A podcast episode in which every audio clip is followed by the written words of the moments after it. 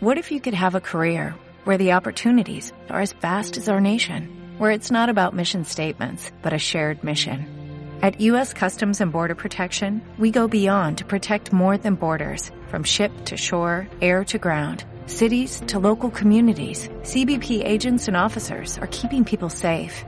Join U.S. Customs and Border Protection and go beyond for something far greater than yourself. Learn more at cbp.gov/careers.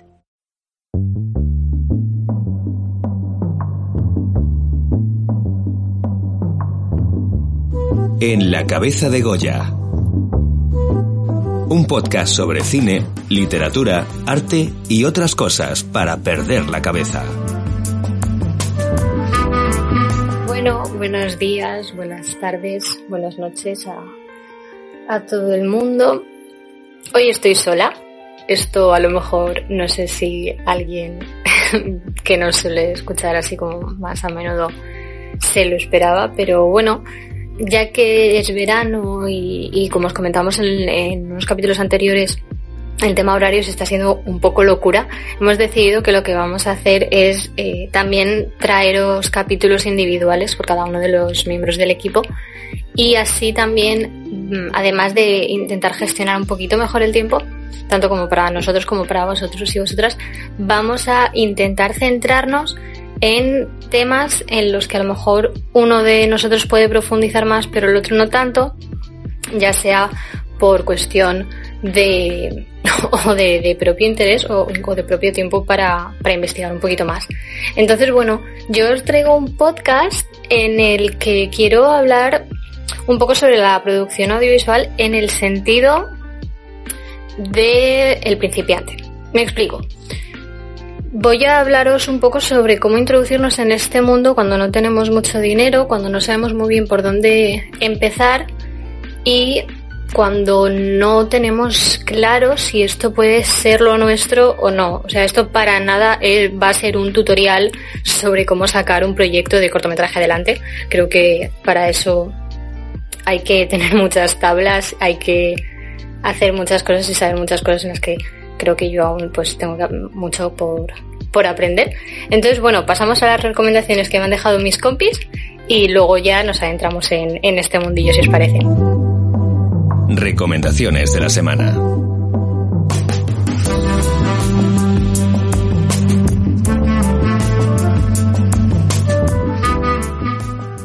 Bueno, ya estamos aquí otra vez, o ya estoy aquí, mejor dicho.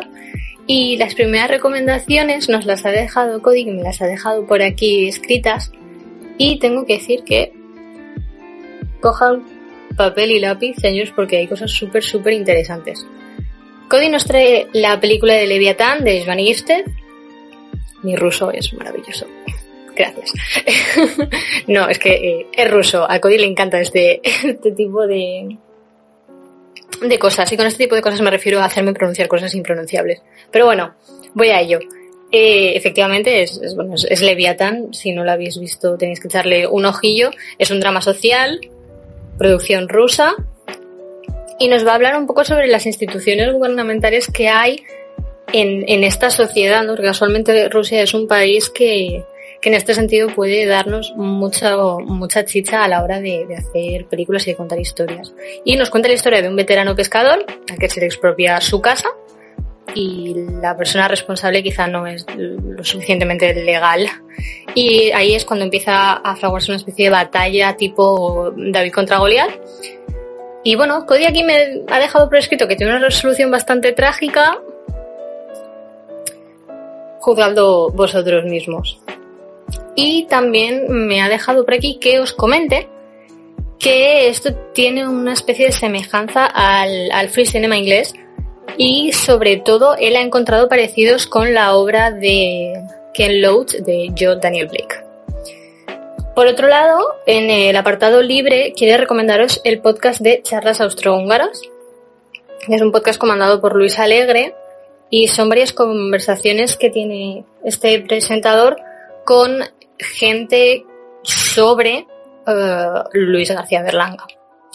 De hecho, esto es complementado con una exposición que hay en la Academia de Cine. Y sobre todo quiere resaltar el primer capítulo, la primera charla que la tiene con José Sacristán. Y evidentemente, pues como José Sacristán ha trabajado con, con Berlanga, es súper interesante porque es que encima también eh, está siendo súper generoso este profesional y está compartiendo con, con todos nosotros las, las experiencias que ha tenido con, con este director. Pasando a David, David nos trae un corto y un grupo de música.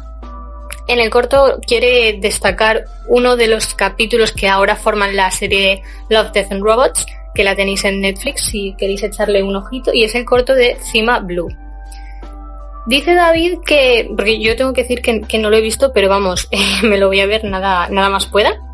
Dice David que es un cortometraje que no deja una reflexión moral como tal, no, no es emotivo por la historia que tiene, pero el, cómo lo cuentan, eh, cómo utilizan la estética y, el arte de la propia manera de comunicar para poder explicar este, existencialismo. David con las palabras también.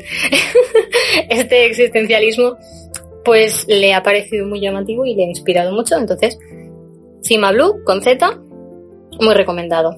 Y en cuanto al grupo, nos trae Arc Echo. Echo, como en inglés, E-C-H-O. Y es un grupo de metal progresivo fusionado con jazz. Dice que sí que es cierto que a lo mejor es un poco extraño que os traiga una recomendación de este estilo, pero bueno, mm, también os tengo que decir que las recomendaciones musicales de David son maravillosas. Entonces, echadle, echadle un, un ojo, escuchadlo y darle una oportunidad porque además eh, dice que le consigue crear una sensación de, euforia y, las disfruta mucho. Entonces, fiaos de David, que sabe mucho de, este tema, y, y echarle un ojillo. Y por mi parte, yo os traigo un libro y un marginado. En cuanto al libro, os voy a traer mi libro favorito, que ya era raro, ya era raro que yo no recomendase este libro.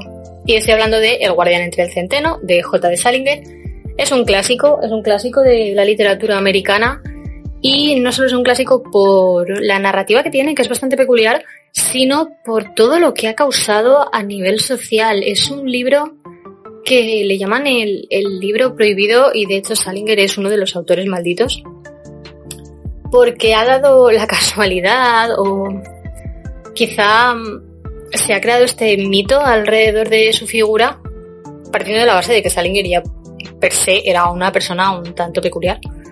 Y es que ha dado la casualidad de que muchos grandes asesinos de la historia de Estados Unidos han cometido su crimen justo después de leerlo o llevándolo en el bolso o la mochila o simplemente han destacado en entrevistas o, en otro tipo de conversaciones que era su libro favorito. Y sí que es cierto que es un libro que tengo que decir que es eh, un poco como Peter Pan. Me explico, creo que es un poco como Peter Pan en el sentido de que según a la edad en la que tú lo leas, te va a llegar de una manera o de otra. Entonces, es un libro que si lo lees, yo recomiendo leerlo varias veces. Si lo lees y si te gusta, evidentemente, porque es cierto que está escrito de una manera un poco extraña. Es tan ligero, tan cercano, incluso a veces tan vulgar, que si te gusta la buena narrativa, la buena literatura que se puede decir, y bueno, hablar de buena o mala, eso nos da para otro podcast, pero si estás acostumbrado a leer cosas muy, muy bien escritas, a lo mejor no es tu tipo de, de lectura, pero si eso no te va a impedir disfrutarlo, de verdad que creo que es muy, muy, muy buen libro. Y respetando al autor, esto es una de las fricadas mías, eh, no voy a deciros de qué va, solo voy a deciros que el protagonista se llama Holden Caulfield y que es él quien nos va a contar su historia desde su punto de vista y os va a contar solo lo que él quiere. Pero es un libro que en la propia edición no tiene sinopsis. De hecho, juraría que ninguno de los libros de Salinger tiene sinopsis. Y, y creo que en este caso es muy acertado. Es muy acertado que no la tenga. Entonces, Siento no poder daros más información. Si queréis leerlo adelante, pero no, no os puedo decir de qué va. De hecho, creo que no sabría deciros de, de qué va. Podéis leeros tranquilamente, ¿eh? no os vais a convertir en un psicópata ni, ni nada por el estilo. Es cierto que hay algunas cosillas que pues hay escenas un poco agresivas, es verdad, pero no para nada, para nada. Y en cuanto al marginado, os traigo una artista que se llama Elodie Dermash, escrito E-L-O-D y latina E, Dermanje, con G. Y es cierto, bueno, esta chica tiene dos cortometrajes. Uno de ellos, si mal no recuerdo, no sé si lo nominaron en Sundance en Cannes, no lo sé, pero ha estado en sitios muy guays. Y además de estos dos cortometrajes de animación, por cierto, tiene ilustraciones preciosas. Preciosas, eh, de verdad. Podéis buscarla, tiene su página web que es tal cual su nombre.com o en Instagram y tiene cosas muy, muy, muy bonitas. Yo tengo que decir que cuando la, la descubrí, es un, es un estilo de dibujo que a mí no, no me llama mucho la atención. Pero, pero no sé por qué ella tiene algo que, es que no, no puedo evitar quedarme mirándolo 5, 10, 15 minutos embobada porque es, es, impresionante, tiene cosas muy muy chulas. Entonces, eh, si queréis echarle echadle un ojo porque tiene, tiene um, auténticas joyas. Entonces, bueno, estas son las recomendaciones de este capítulo y si queréis pasamos a lo que es ya el, el meollo del asunto. El debate.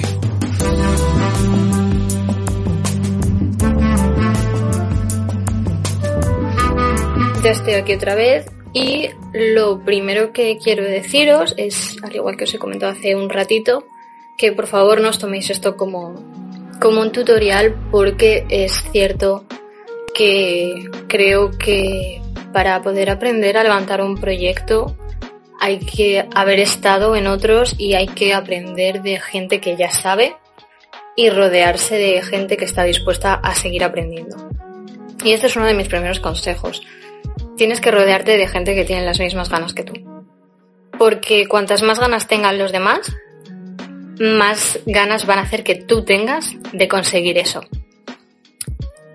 ¿Qué pasa? Que mmm, tú a veces llegas a un sitio, en este caso fue, fue en la universidad, como os comentábamos en, capítulos anteriores, y tú llegas y es un poco, pues, las personas que nos hemos cambiado de, colegio lo van a poder, lo van a poder asociar, ¿no? Tú llegas a un sitio nuevo, normalmente no conoces a nadie, tampoco sabes muy bien por dónde te van a venir los tiros, sí, sabes qué asignaturas vas a tener, mm, sabes los profesores y los has indagado, pero tampoco vas a saber mucho más. Entonces, lo primero es, ¿cómo empiezo? a levantar un proyecto si no tengo equipo humano con el que trabajar. Es cierto que tú hoy día, con los medios que hay y con las facilidades tecnológicas que tenemos, podemos hacer un cortometraje solos. Se han hecho. De hecho, hace... Hace ya unos meses, hace ya bastante, bastantes mesecitos de la gala de los Goya, uno de, de los cortometrajes nominados si tú te fijas en los en los títulos de, crédito son, pues eso, una o dos personas. Y ahora mismo no recuerdo el nombre y me vais a odiar por esto. Pero yo ya os dejo la, semillita. Pero de verdad que eh, está muy guay aprender a trabajar por tu cuenta. Porque al fin y al cabo no vas a depender de nadie. Pero, y esto lo dice mucha gente, el cine es una sinergia. Y cuanto mejor te lleves con tu equipo y cuantas más profesionales tengas a tu lado, más vas a crecer. Tanto tú como ellos. Y es una lástima porque, como todos y todas sabemos, esto es un mundo de egos. Es un mundo de egos en el que a veces es un poco complicado llegar a, a encontrar cierto apoyo mutuo entre profesionales de la industria por el mero hecho de quizá no no miedo, pero sí sentimos a veces que si a alguien le salen las cosas mejor que a ti, va a haber, por algo extraño que desconozco, cierta tensión. Y es complicado, ¿vale? Es, es complicado encontrar a gente, sobre todo cuando estás empezando, que no tienes nada que entre comillas, acredite tu profesionalidad, que se fíe de ti. Es muy complicado decirle a alguien, oye, pues mira, tengo esta idea, quiero rodarla, vamos a ello. Pero también se nos olvida que es que el cine, quizá cuando empiezas en la carrera puede ser un poco en, forma de hobby o no, pero es, es muy caro. O sea, hacer cine cuando estás empezando, cuando no tienes dinero, cuando no tienes medios, es muy caro. Muchísimo más caro que a lo mejor al que le gusta simplemente ir a sacar fotos. Evidentemente una cámara cuesta dinero si, si la tienes, pero es cierto que hay dispositivos que por muy poco dinero hoy día te, te dan unos resultados más o menos aceptables. En el mundo del cine, en el mundo del cortometraje, aunque, como ya he dicho, puedas hacer cosas tú solo, si realmente quieres lucirte, tú no vas a poder estar pendiente de los actores, no vas a estar pendiente de la cámara, del sonido, de arte, de que no te echen de la localización. Tú no puedes con todo a la vez. Y por eso es muy importante encontrar un buen equipo con el, pues con el que enfrentarte a todo aquello, ¿no? Y sí que es cierto que la figura del productor audiovisual es un poco la figura del director de orquesta en el sentido de que al fin y al cabo, al fin y al cabo estamos hablando de una persona que parte de su trabajo se basa en buscar pequeños talentos, ¿no? Es decir, tú tienes un guion que puede ser tuyo, puede ser de un guionista, Puede ser una idea tuya tú has hablado con alguien y le has dicho, oye, quiero escribir esto y el guionista te ha ayudado. Pero una vez tienes eso, es tu responsabilidad como productor encontrar a el mejor equipo para sacar eso adelante. Por eso digo lo del director de orquesta, ¿no? Al fin y al cabo, en el mundo del cine, y esto es algo que se pone sobre la mesa y hay gente que lo niega, yo la verdad que soy partidaria de, que sí, de que eso es cierto. Y hablamos un poco del triángulo, del triángulo de la industria. Y es que un proyecto nace cuando tenemos un director, cuando tenemos un guionista y cuando tenemos un productor. Y yo creo que es cierto. Creo que es cierto porque si no tienes ese triángulo es muy complicado que las demás figuras aparezcan. Últimamente es verdad que hay cargos técnicos que sí que se, se atreven y se, se introducen un poco pues, en el guion, en, la dirección y tal, pero no suele pasar tanto. Entonces, lo primero que hay que hacer es encontrar un buen equipo y rodearse de gente que tenga las mismas ganas que tú. Y eso es tan sencillo como ser un poco cansino, tener muy claro lo que quieres y dar por hecho que el no ya lo tienes no vas a perder nada. Bueno, si a lo mejor pierdes cinco minutos, los cinco minutos que te has acercado a esa persona, has dicho, hola, me llamo tal, ¿qué tal estás? Sí, a lo mejor pierdes esos cinco minutos, pero es que si esa persona luego te hace caso y hacéis buenas migas, a lo mejor es tu compañero de viaje ahora en un corto, a lo mejor dentro de tres años en una peli, quién sabe. Entonces, cerrar puertas a la gente en esta industria creo que es bastante, bastante arriesgado y desde mi punto de vista poco, poco recomendable.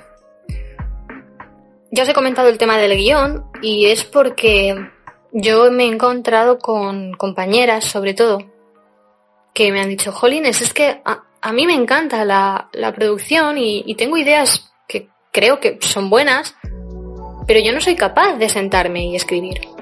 Yo lo intento y sí, pero no sale bien. no se nota que no lo ha escrito alguien que es de guion. Y bueno, esto es tan sencillo como no casarte con tus ideas si no estás seguro. Bueno, no casarte con tus ideas en general, en el sentido de que no, o sea, si sabes que eso no va a ningún puerto, no pasa nada, vendrán más, vendrán más. Y si tienes dudas, busca a alguien que te pueda aconsejar. Entonces, busca un guionista y, levanta tu película. No hace falta que tú escribas si no es lo tuyo. Aunque sea tu idea, tú puedes tener la idea original y un guionista te, te puede ayudar. Y de hecho es algo que probablemente os vaya a enriquecer a, a las dos partes. Otro de los problemas que nos encontramos cuando intentamos sacar un proyecto adelante es el presupuesto. Y es que, como he dicho antes, el cine es muy caro. El cine es muy caro y es muy difícil poder conseguir todos los medios que queremos cuando no sabemos muy bien cómo. Y aquí es cierto que, por ejemplo, yo en mi caso cometí el error de pensar que no puedes hacer un corto cuando no tienes dinero. Y es cierto que un mínimo tiene que haber, ¿vale?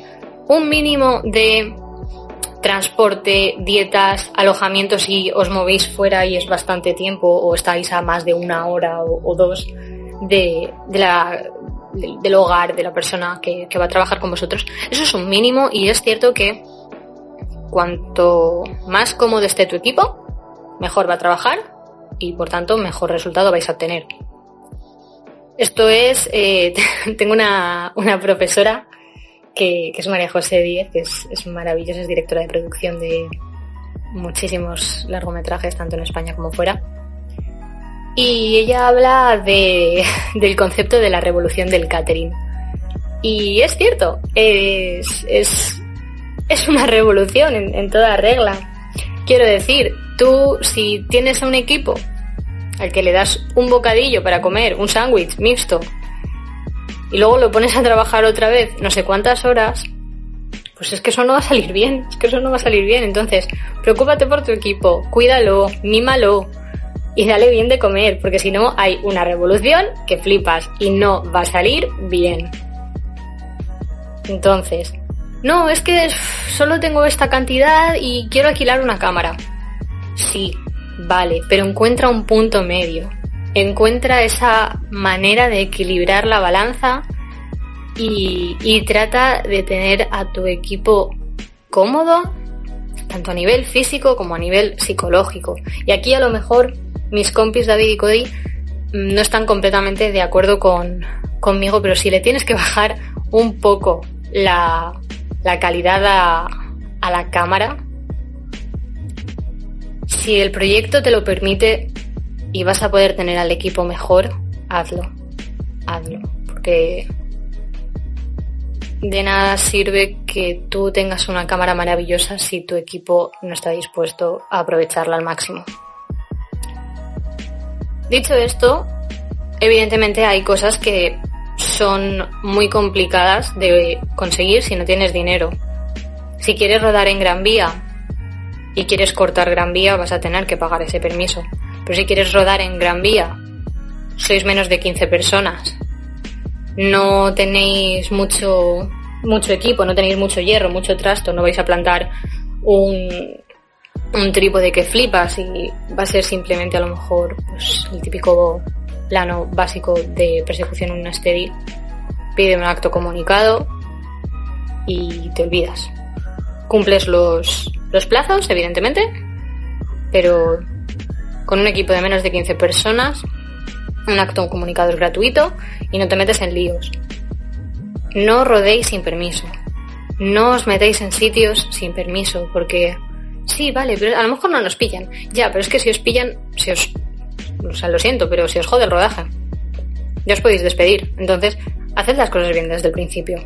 Porque se puede. Se puede y no es tan complicado. Una vez tenemos la información, es bastante más sencillo de lo que parece.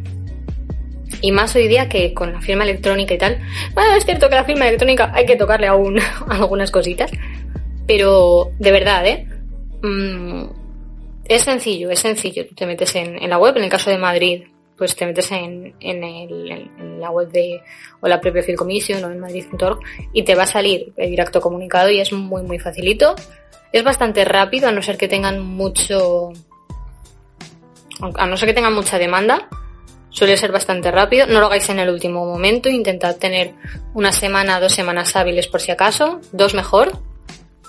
Y, y ya está, y está dispuestos a, a echar un poquito de tiempo en estos trámites de la preproducción que sí nos van a dar bastantes dolores de cabeza mucho después y son cosas que se podrían haber solucionado si las cosas se hacían a tiempo. Otra cosa en la que se va mucho el presupuesto, aparte de fotografía, evidentemente, lo siento, pero es así, eh, fotos se llevan mucho, mucho del pastel, es si por lo que sea conseguís un presupuesto más o menos estable, guardad un poquito, tanto como para imprevistos como para distribución. No hace falta que tengáis mil, dos mil euros de distribución y esto es también otro tema para otro podcast, pero hay plataformas muy interesantes, muy, muy interesantes, que, que, os pueden ayudar y que por a lo mejor 50 euros tenéis una tarifa plana en no sé cuántos festivales y si sabéis moveros a lo mejor conseguís algo. Entonces, el presupuesto no lo es todo, hay festivales gratuitos en los que no hace falta acudir a plataformas tan generales. Entonces es otro sitio por donde os podéis ahorrar. Evidentemente estamos partiendo de la base de que esto es a lo mejor cuando tú estás empezando estás haciendo cortometrajes con la universidad, no, no funcionas con un seguro de cine como tal, la gente no cobra, no está de alta.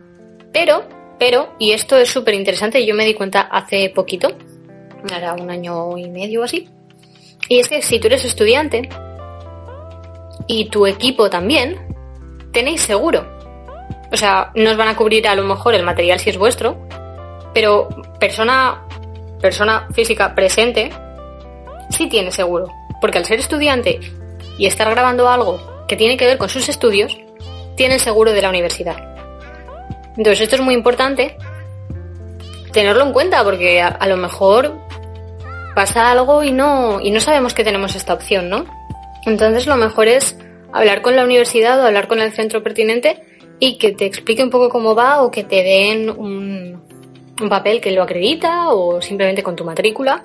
Depende ya de cómo lo, haga cada centro y cómo se gestione. Pero es súper interesante, es una opción que, por ejemplo, yo no había tenido en cuenta en las primeras producciones que hice y es algo que a lo mejor nos hubiese ido muy bien, la verdad. Porque es lo mínimo que puedes hacer. Ya os digo que yo creo que si os tenéis que quedar solo con una cosa de este podcast, es que tenéis que cuidar a la gente que rodea. Tenéis que cuidar a vuestro equipo porque al fin y al cabo son las personas con las que vais a seguir avanzando poco a poco. Y saliendo ya un poco del tema del presupuesto, quiero hablar del tiempo, porque hay una cosa de la que tanto mis compis y yo nos hemos enterado, es que hay muchas ansias por rodar. Evidentemente el rodaje, por norma general, es lo más divertido y lo más interesante de, de hacer una película, ¿no? Pero de verdad, invertid el tiempo necesario en la preproducción. Cuantas más cosas dejéis atadas antes, menos problemas vais a tener en set. Que no quiere decir que en set no vaya a haber problemas, porque en set siempre hay problemas. Todo lo que pueda salir mal, os va a salir mal. Siento decirlo así, pero es verdad. Por mucho que intentéis dejar todo atado, no va a salir. O al menos no va a salir como crees.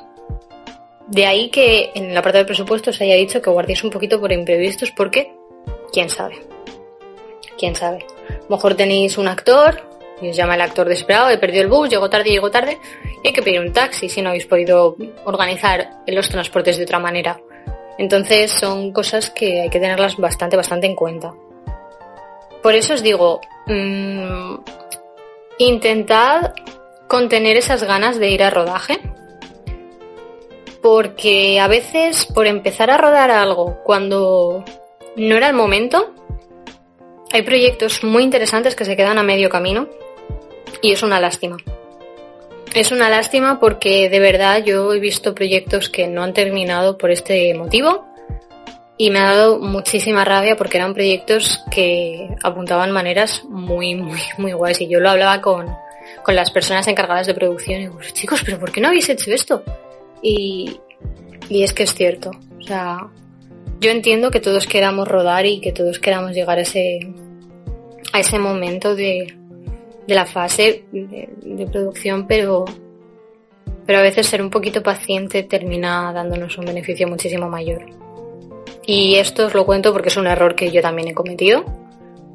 No os voy a decir que es un error que tengáis que cometer todos, ¿no? Si podéis hacerlo bien ya, pues eso que lleváis, eso que os ahorráis. Pero de verdad, eh, el rodaje no, lo es todo en, el proceso de creación y hay que aprender a disfrutar todas las fases del proceso de producción porque una vez sabes lo que puedes obtener de cada una de ellas, lo disfrutas muchísimo más, sobre todo desde departamentos quizá un poquito más... Es que no quiero decir no creativos, porque yo soy una fiel defensora de que la producción es súper, súper creativa. Pero es cierto que también tenemos una parte de departamento financiero y departamento un poco de pues, organización y oficina que hay que tener en cuenta. Hay que tenerla en cuenta y hay que llevarla de la mejor manera posible. Y otra cosa que, que también he estado viendo y problemas con los que yo también me he topado y a los que me he enfrentado a lo largo de estos últimos años es que el comentario de ya, pero es que yo quiero hacer cine, yo no estoy estudiando ADE o yo no estoy estudiando Derecho. Vale, sí, lo entiendo. Lo entiendo y tengo que decirte que tienes razón. No somos abogados. De hecho, en las productoras hay abogados que se dedican solo a asesorar a los directores, jefes a veces y en general al equipo que está sacando la película adelante porque hay muchas cosas que nosotros no sabemos. Hay muchas cosas que queramos o no se nos escapan. Entonces lo mejor es tener a un profesional a nuestro lado que nos ayude.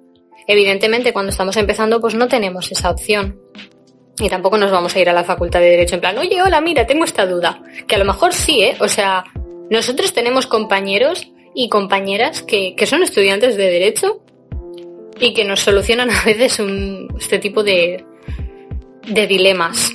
Pero normalmente no, no das con, con esto y tampoco se te ocurre decir, oye, pues a lo mejor me puede ayudar alguien de derecho, porque, por ejemplo, mi primer pensamiento cuando me comentaron, no, habla con esta persona que estudia derecho, fue como, ya, pero es que a mí esta persona de derecho, ¿a mí qué me va a ayudar? Si yo lo que quiero hacer es, es grabar una película, yo no, yo no, no, no estoy en un juicio.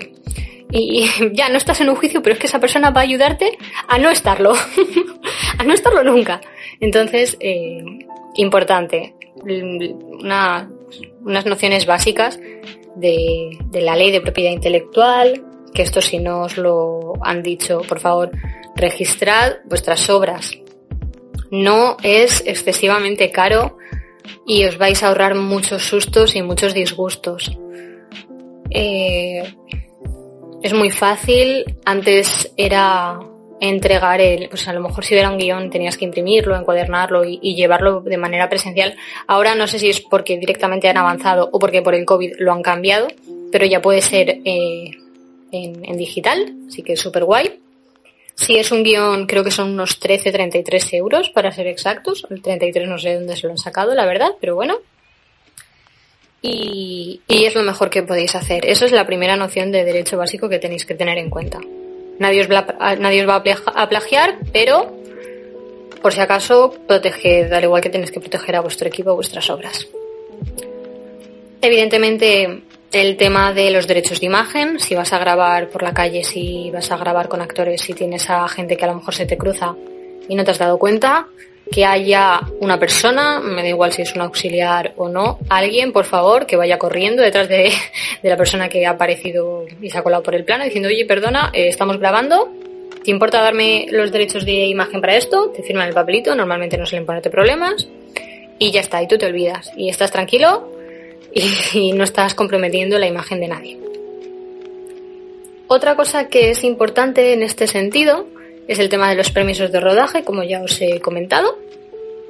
Que bueno, si sois más de 15 personas o vais a plantar trípode o lleváis una iluminación de la hostia o lleváis un grupo, un grupo electrógeno o cositas de este estilo, bueno, pedís el permiso, el permiso se paga según los metros cuadrados que utilices, el permiso también se paga según si vas a cortar calle o no y según lo que vayas a llevar. Entonces, informados de este tema, en la oficina de, de rodajes normalmente son súper, súper amables y están muy, muy abiertos a, gente que quiere introducirse en la industria y te van a ayudar en todo lo que tengas que, rellenar en cuanto a trámites. Entonces, a lo mejor perdéis una mañana, pero de verdad que, merece la pena y es un aprendizaje impresionante. Yo me presenté por primera vez en una oficina de, de rodaje de este estilo en primero de carrera y os mentiría, os mentiría si os dijese que no he aprendido tanto en la carrera como ese día, de verdad. Y por último, una vez terminéis vuestro corto, una vez esté todo postproducido, evidentemente, por favor, tened muchísimo cuidado con las músicas, con las marcas, cuidado que no salgan cosas de este estilo, el loguito de las mm, deportivas, de las camisetas, tened mucho cuidado con eso. Porque a lo mejor también no nos van a denunciar, porque normalmente no, normalmente no, la gente no se preocupa por estas cosas, sobre todo si son empresas grandes, pero, pero a lo mejor, a lo mejor sí que os dicen, oye, pues yo esto no lo quiero rondando por internet y te hacen quitarlo. Entonces, bueno, para evitar este tipo de cosas, directamente evitad que salgan marcas a no ser que tengáis su expreso consentimiento. Y si queréis que salga una marca, no os cortéis, hablad con la persona encargada, la persona responsable y decís, oye, estoy grabando esto y quiero que salga así. Y a lo mejor podéis llegar a un acuerdo. Hay marcas que os van a pedir dinero, hay otras que sencillamente les van a, va a dar bastante igual y va a decir, venga, vale, para adelante. Pero bueno, por si acaso, preguntad y lo vuelvo a decir, el no ya lo tenéis. Y esto creo que es más o menos todo lo que os puedo contar así un poco a grosso modo de cómo puedo empezar a levantar un proyecto si no tengo ni idea. Acabo de llegar aquí, me han soltado de esta manera y estoy bastante perdido. Igualmente, esto es igual que, que todo, ¿no? Por suerte tenemos una plataforma maravillosa de una plataforma, un conjunto de plataformas que son redes sociales, páginas, libros. Hay libros que te cuentan estas cosas. De hecho, si os interesa el, el mundo de la producción cinematográfica, hay un libro que lo resume todo bastante, bastante bien, que es eh, cómo, cómo producir un cortometraje en 35 milímetros. El 35 milímetros, claro, el libro es antiguillo, ¿vale? Y es de Concepción Calvo Herrera. Y es muy básico, es muy sencillito, pero te resume y te ayuda a encontrar las cosas que necesitas. Una manera también muy interesante de ver lo que puedes necesitar a la hora de intentar hacer un cortometraje cuando no tienes ni idea es Aparte de leer los títulos de crédito de cosas que ya existen, evidentemente ese es un aprendizaje maravilloso. Quédate en la sala de cine y ponte a ver los cargos. Ponte a ver los cargos, cuánta gente hay, pues si tú ves una película y dices, vale, pues esta película tiene más o menos tal, tiene una dirección de arte bastante potente, bueno, pues a ver cuántos ayudantes de arte hay. Vale, pues contamos. Y más o menos, con la práctica y con el tiempo vas a darte cuenta y vas a saber, una vez leyendo un guion, vas a poder hacerte la idea de cuánto equipo necesitas. Porque a lo mejor hay una película en la que con cuatro personas en arte te basta, pero a lo mejor en otra necesitas a doce, o a lo mejor en otra solo necesitas a uno. Entonces depende un poco de, de todo esto. Y al fin y al cabo un creador se debe a su historia y cuanto más comprometido estés con tu historia, mejor va a salir. Y esto es todo lo que os tengo que contar yo por hoy. Nada, simplemente pues hay muchísimas más cositas que se me quedan en el tintero, por supuesto, pero es que este es un tema muy, muy, muy amplio.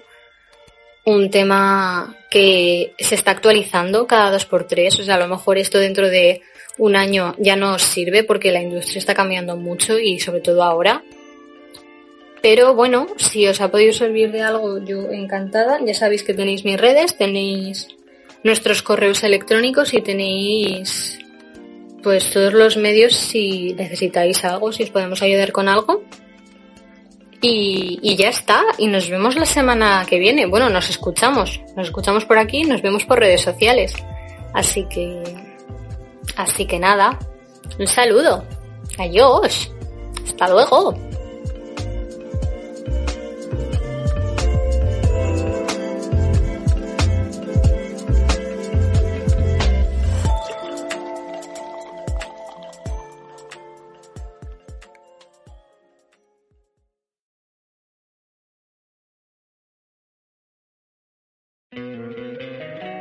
Encantaría tener 100 dólares extra en tu bolsillo?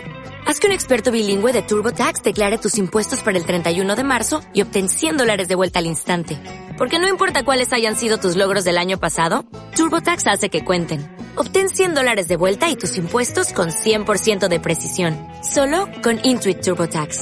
Debes declarar para el 31 de marzo. Crédito solo aplicable al costo de la presentación federal con TurboTax Full Service. Oferta sujeta a cambios o cancelación en cualquier momento.